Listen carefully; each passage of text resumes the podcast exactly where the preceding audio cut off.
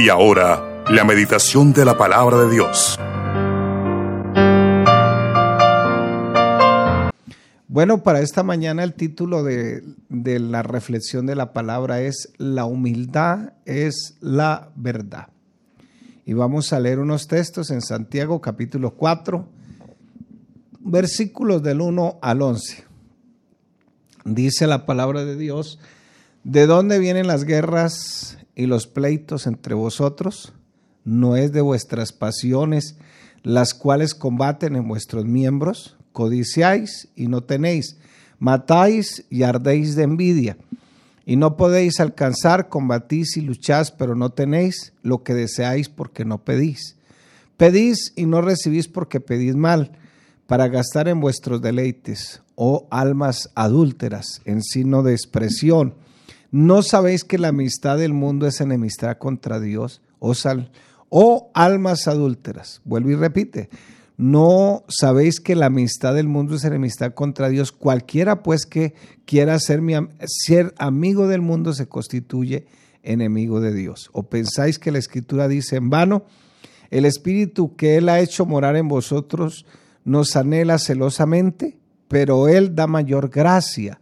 Por esto dice, Dios resiste a los soberbios y da gracia a los humildes. Someteos pues a Dios, resistí al diablo y huirá de vosotros, acercaos a Dios y Él se acercará a vosotros. Pecadores, limpiad las manos y vosotros los de doble ánimo purificad vuestros corazones. Afligíos y lamentad y llorad, vuestra risa se convierte en lloro y vuestro gozo en tristeza. Humillaos delante del Señor y Él os exaltará. Hermanos, no murmuréis los unos de los otros. El que murmura del hermano y juzga a su hermano, murmura de la ley, al, murmura de la ley y juzga la ley. Pero si tú juzgas a la ley, no eres hacedor de la ley, sino juez. Bueno, muchas enseñanzas podemos sacar de este pasaje bíblico, pero el Señor específicamente nos da a entender acerca de la humildad. Bueno, la humildad es una elección. Usted elige ser humilde o no elige ser humilde. Dios nos ha dado unas gracias espirituales, amor, gozo, paz, paciencia, benignidad, bondad, fe, mansedumbre y templanza. Ese es el fruto del Espíritu. ¿Cómo se obtiene el fruto del Espíritu? Permaneciendo en nuestro gran Dios y Salvador Jesucristo. El que en mí permanece lleva mucho fruto. Entonces, eso es lo externo, lo que se ve. La humildad, del único que se puede aprender humildad es de nuestro Señor Jesús. Nadie en este mundo se puede decir, aunque tengamos una apariencia de humildes, no tendríamos de ninguna manera la misma humildad que el Señor practicó y profesó. Por eso no hay cursos de humildad, por eso casi nadie enseña humildad, porque es muy difícil practicarla, porque prácticamente se convierte en un reflejo de las gracias espirituales que nosotros tenemos. Cuando la persona dice, soy humilde, ya no es tan humilde, porque está resaltando algo que solamente está en el Señor, y el Señor sí dijo, sean humildes y mansos de corazón, como yo lo soy. Ahora, la palabra humildad pues va de la mano con la palabra mansedumbre, porque la palabra mansedumbre es calidad de manso, y dice la Biblia, bienaventurados los mansos porque ellos recibirán la tierra por heredad. El manso no es el menso, el manso es la persona que acepta con mucha humildad la palabra de Dios y la practica, la lleva a cabo eh, regularmente. ¿Por qué digo regularmente? Porque habrán momentos en que a veces uno se sale de la ropa, que no es una manera justificable de decirlo en esta mañana, pero si hay momentos difíciles para el ser humano, para el cristiano, y las tentaciones están ahí. De ahí que el Señor dice en su palabra que eh, sabemos que los que aman a Dios, todas las cosas le ayudan a bien. ¿Cuáles cosas? Ahí también están las tentaciones. Dios permitirá, no es que Dios nos tiente, pero Dios permitirá que lleguen algunas tentaciones para que podamos ver o vernos como en un espejo todavía ese mal que está en nosotros y que no tiene dominio propio todavía. Pero aún todas esas cosas nos ayudan a bien, dice la palabra. ¿Para qué? Para que nosotros podamos entender que hemos sido llamados conforme a los propósitos de Dios y para que nosotros nos parezcamos, reflejemos la imagen del Hijo. Entonces, la idea de la humildad no es que la gente lo alabe, sino que la, la, idea de la humildad es que diga, uy, se parece a Jesús, el carpintero que dijo la verdad, pero sin alterarse. La única parte donde lo vemos que se alteró un poquito, y eso no fue con una ira desbordada, sino que tenía razón, porque él dijo, mi casa, casa de oración será llamada. Entonces eso también me da a entender a mí que Él es Dios sobre todas las cosas y que Él es el dueño del templo y que la gente había utilizado la religión para hacer negocios de la religión. Mi casa, casa de oración será llamada. Entonces hay un celo, más que todo eh, es un celo que Dios tiene por lo que estaban haciendo en su casa, donde... De, presuntamente es donde vamos a orar, a buscar el rostro del Señor, la palabra de Dios y todo lo que se refiere a la vida espiritual. Entonces dice el versículo 10 aquí de los que estábamos leyendo, humillados delante del Señor y Él os exaltará. Tú no necesitas, no necesitas que eh, hoy que tenemos un mundo tan hedonista, esa es la palabra que usa la psicología, amadores de sí mismo, pero más allá de lo que realmente tienen que amarse, amadores de, de, la idolatría, en otras palabras, una idolatría moderna, muy tremenda. Voy a leerle una historia de, del siglo XVI de una mujer que se llamó Teresa de Ávila. No sé si usted habrá escuchado este, este canto en algo otras versiones pero se, les, se, cree que ella escribió este poema y lo hemos escuchado en algunas versiones rancheras, baladas, etc. Dice, no me mueve mi Dios para quererte, el cielo que me tienes prometido, ni me mueve el, el infierno tan temido para dejar por eso de ofenderte. Tú me mueves, Señor, muéveme al verte, clavado en la cruz y escarnecido, muéveme ver tu cuerpo tan herido, muévenme tus afrentas y tu muerte. Muéveme, en fin, tu amor y en tal manera que aunque no hubiera cielo, yo te amara, aunque no hubiera infierno, te temiera. No me tienes que dar porque te quiera, pues aunque lo que espero no esperará, lo mismo que te quiera, te quisiera. Bueno, yo no sé si lo habrá escuchado, no me mueve Señor para creer. Un día mientras ella estaba reflexionando, se dio cuenta repentinamente de una respuesta. Entonces, eh, la pregunta que ella se hacía era, ¿por qué Dios valora tanto la humildad? Pues sencillamente porque Dios es la verdad. Y la verdad se hizo carne y habitó entre nosotros, como dice la escritura, él es la verdad suprema, Él es el logos. Él no es una verdad relativa, por eso Él valora la humildad. Y la humildad es la verdad. La verdad se llama Jesús. Nada bueno surge de nosotros mismos. Por eso el título de esta mañana, que la humildad es la verdad, sino que lo que nosotros tenemos procede de los ríos, de las aguas de su gracia y cerca de las cuales nosotros tenemos que permanecer como un árbol, como dice el Salmo número uno, como un árbol plantado junto a las corrientes de los ríos. Y a partir de ese momento es que nosotros podemos reflejar nuestras obras en nuestra vida. Las obras que tenemos las reflejamos a través de la vida. Entonces, no falta mucho, dice un dicho por ahí, falta mucho pelo para la moña. Pero Teresa concluyó que la oración es el medio por el cual nosotros nos anclamos, así como cuando el barco lanza la ancla al mar, anclamos en esa realidad, porque el fundamento total de la oración será sinceramente la humildad, porque ahí es donde nosotros nos humillamos delante del Señor. Cuanto más humildes seamos al orar, más nos exaltará Dios. Dice la palabra que mi Padre que te ve en secreto te recompensará en público. Esas palabras de Teresa de Ávila nos recuerdan aquí lo que dice Santiago aquí en este capítulo 4, donde el escritor nos advierte de una naturaleza destructiva que sale de nuestro corazón. Eso va a estar ahí en el corazón. La ambición, la soberbia, el egoísmo, todo lo opuesto a la gracia en dependencia del Señor Jesucristo.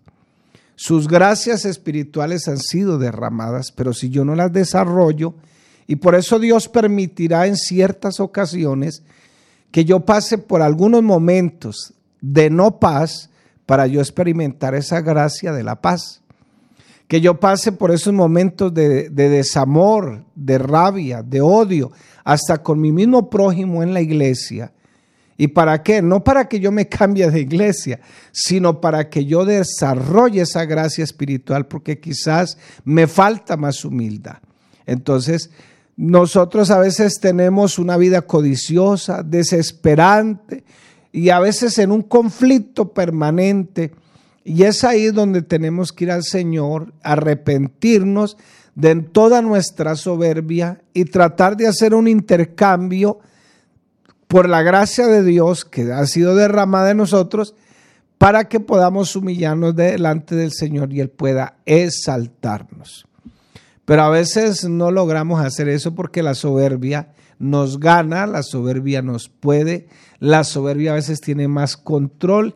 Lamentablemente es un control desbordante. Entonces, qué bueno que podamos por medio de, esa vida, eh, por esa, esa vida de intimar con Dios, de intimidad con Dios, de oración con Dios, podamos arraigarnos en las aguas de su gracia y nos nutramos de su sabiduría, que esa sabiduría, como dice el mismo, el mismo escritor aquí, es una, una sabiduría que solo viene de lo alto, porque la sabiduría eh, diabólica y mundana procede aquí de los, solo, de los seres humanos. Solo en Dios seremos exaltados por la verdad. Dice Santiago 3:17 pero la sabiduría que es de lo alto es primeramente pura, después pacífica, amable, benigna, llena de misericordia y de buenos frutos, sin incertidumbre, sin, sin hipocresía. Esa es la sabiduría que procede de lo alto. ¿Cómo se obtiene eso? Eso no es con una inyección. Eso se obtiene cuando dice aquí el mismo, el mismo apóstol, humillaos bajo la presencia del Señor y Él os exaltará. Humillaos delante del Señor, dice el versículo 6 y 7 del capítulo 4, pero Él da mayor gracia. Por esto dice, Dios resiste a los soberbios y da gracia a los humildes. Someteos pues a Dios. Resistí al diablo porque todo empieza ahí en ese problemita. Usted mientras que está viendo Netflix, viendo el televisor, viendo Facebook, chateando, hablando por Messenger, hablando por, por WhatsApp, no hay ningún problema. Mientras usted está viendo la película, el partido, pero usted apagó todo y quiere ir a orar, quiere ir a leer las palabras, ahí empezó el problema. Por eso dice, resistí al diablo y él huirá de vosotros. Pero él da mayor gracia. Por esto dice, Dios resiste a los soberbios la pregunta es, ¿hasta dónde llega nuestra soberbia diariamente? A veces la humildad solo se aprende cuando estamos en esa intimidad con Dios. No hay otra manera de que la humildad pueda llegar a nuestras vidas. Solo en esa relación íntima con Dios, buscando su palabra, buscando en oración, buscando en qué involucrarme en la iglesia. Porque igual manera, si tú quieres consagrar tu vida, tienes que involucrarte en la obra de Dios. Entonces, mientras que no nos involucremos en la obra de Dios, pues vamos a estar ahí como, como esos espectadores. Vamos a ver qué tiene hoy aquí el, el, hermano que trajo estos aquí para que vengan y prediquen. A ver qué tiene hoy, a ver qué, qué hay, qué hay para mí. No más en ese día. De resto, pues no pasa nada. Entonces dice Santiago 4, 6 y 7, pero él da mayor gracia, por esto dice, Dios resiste a los soberbios y da gracia a los humildes y someteos pues a Dios, resistí al diablo y él huirá de vosotros. Él os exaltará, primera de Samuel dice, primera de Samuel 2.9, él guarda los pies de los santos. El santo no es el que está en una cápsula o que lo canonizaron después de muerto, no. El santo es el que se apartó para Dios. Eso es lo que significa la palabra santo, que está apartado para Dios. Él guarda los pies de los santos, malos impíos. La palabra impío, nótese que trae una M antes de la P porque se la regla, pero viene in. In es lo contrario a los píos. Será como rara la palabra, pero la palabra pío significa piadoso, que teme a Dios, que teme a su palabra, dice malos impíos, o sea, todo lo contrario a los que temen, perecen en tinieblas, porque nadie será fuerte por su propia fuerza. Y eso tenemos que reconocerlo. Yo le contaba a los hermanos un día aquí que en, cierta, en cierto lugar me llegó un muchacho, bueno, muchacho porque estaba por ahí como de 35 años, 30 años, me llegó como a las 11 de la noche, ebrio, y me dice, pastor, es que yo no puedo, es que Dios se equivocó conmigo. Y siempre me repetía la palabra, yo no puedo. Entonces yo le dije, yo tampoco, mi hermano, yo tampoco puedo. y se quedó como quieto y se quedó mirándome. Yo le dije, sí, porque no es por mi propia fuerza. Aquí es porque el Señor nos da la fuerza. Dice Lucas 18, 14, os digo que éste descendió a su casa justificado antes que el otro, porque cualquiera que se enaltece será humillado y el que se humilla será enaltecido. Dos personajes aquí y muy interesante la parábola en Lucas 18, porque el uno es el fariseo y el otro es el publicano y ambos eran hermanos en la fe, para que de pronto no se confunda. Un publicano era una persona que era de la religión judía, pero que cobraba impuestos y que ese oficio, en cierta manera, les produjo codicia, porque ellos eran los que recaudaban, recaudaban el dinero al imperio romano, entonces les produjo codicia, dejaron a muchas personas en la calle, de ahí que si usted lee saqueo, saqueo es el jefe de los publicanos. Y entonces estos dos publicanos, eh, perdón, un fariseo y un publicano. Un fariseo no es un falso, un fariseo es una persona que se santificaba, que guardaba la palabra de Dios aún más allá de sus fuerzas. Pero ambos se fueron al templo a orar. Y nótese que el uno no fue tan humilde como el otro. Y, sin embargo el, el, fariseo estaba orando bien, Señor, te doy gracias porque no soy como este, este, este publicano que está aquí. Quizás usted diga, ay Señor, te doy gracias porque ya no soy como ese borracho, ni soy como ese, ese chismoso, ni soy como ese blasfemo, ni soy como ese. Te doy gracias, Señor. Y eso era lo que le estaba pasando al fariseo. Te doy gracias porque no soy como este que está aquí. Yo sí voy a la iglesia. Yo sí eh, diezmo de todo lo que tú me das, porque eso es lo que dice el texto. También ayuno dos veces por semana. Nada de eso es que sea malo, nada, nada. ¿Qué malo podrá ser en consagrarse? ¿En qué está lo malo? En que el hombre se saltó a sí mismo, se volvió arrogante y se creyó más santo que Dios. Ese fue el problema, que se creyó más santo que Dios. Entonces no se humilló ante la poderosa mano de Dios para que Dios lo exaltara. Mientras que el otro, que era su hermano en la fe también, y que quizás, como dicen algunos cristianos, le estaban haciendo morcillas al diablo, sin embargo, su hermano en la fe estaba ahí congregado de rodillas, orando, diciéndole, Señor, no era capaz, dice la escritura, no era capaz de levantar su rostro, no era capaz de mirar al cielo. Entonces eh, decía, Señor, sé propicio. Esa palabra hay que tenerla en cuenta porque la palabra propicio viene de propiciar.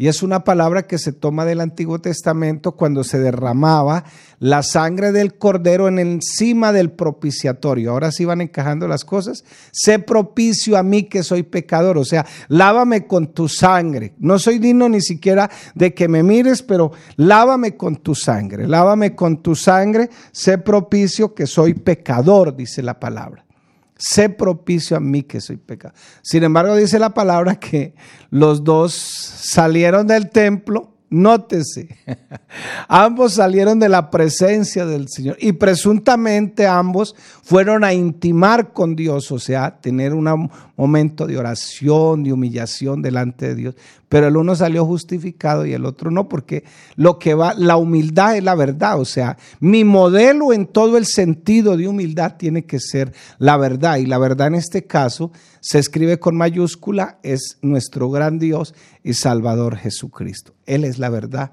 por lo tanto, Él es la humildad. Entonces, primera de Pedro 5:6 dice, humillaos pues bajo la poderosa mano de Dios para que Él os salte cuando fuere tiempo.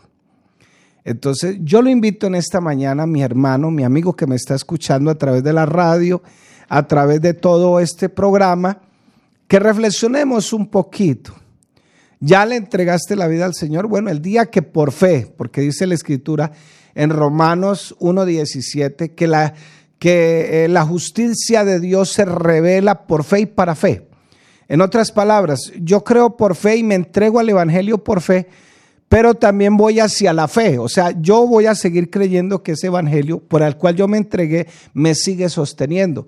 Por eso el Señor cita un texto del Antiguo Testamento y dice, el justo por la fe vivirá. Después del punto y coma. ¿Por qué? Porque el justo es el que ha sido justificado por la sangre de Jesús y de ahí en adelante, de, por fe, o sea, me entregué por fe, creí en el Señor por fe, pero voy hacia la fe. O sea, el justo seguirá sosteniéndose por fe. Y eso también está en el Antiguo Testamento, en el libro de Abacú. Entonces, reflexionemos en esta mañana. Si ya te entregaste al Señor, Dios ha derramado sus gracias espirituales, Qué bueno que podamos entender en esta mañana que nosotros necesitamos acudir a la verdad continuamente si queremos tener el perfil que Dios quiere que tengamos, cuando demos fruto, cuando reflejemos la imagen de Cristo. Reflexionemos en esta mañana cómo obstaculiza esa soberbia que yo a veces tengo mis oraciones. ¿Será que son un obstáculo? dice el apóstol Pedro, dice que no discutan con ellas para que tus oraciones no tengan estorbo. Dice, ¿alguna vez experimentaste la libertad que da la humildad mediante la oración? Ese Dios amoroso que tú tienes, que es el mismo que yo tengo, qué bueno poder decirle en esta mañana, gracias porque ti encuentro todo lo que yo necesito y aún mucho más. Dijo Teresa de Ávila, no me mueve mi Dios para quererte, el cielo que me tienes prometido. No, o sea, a pesar de que tienes, Él tiene una promesa de cielo, ni me mueve el infierno tan temido para dejar por eso de ofenderte. Es mucho más allá, no es simplemente una religión, es el Dios de toda gloria que se hizo carne y se mostró a los seres humanos para que podamos ver el reflejo más hermoso, más grande de la gloria de nuestro gran Dios y Salvador Jesucristo. Dios les bendiga en esta mañana.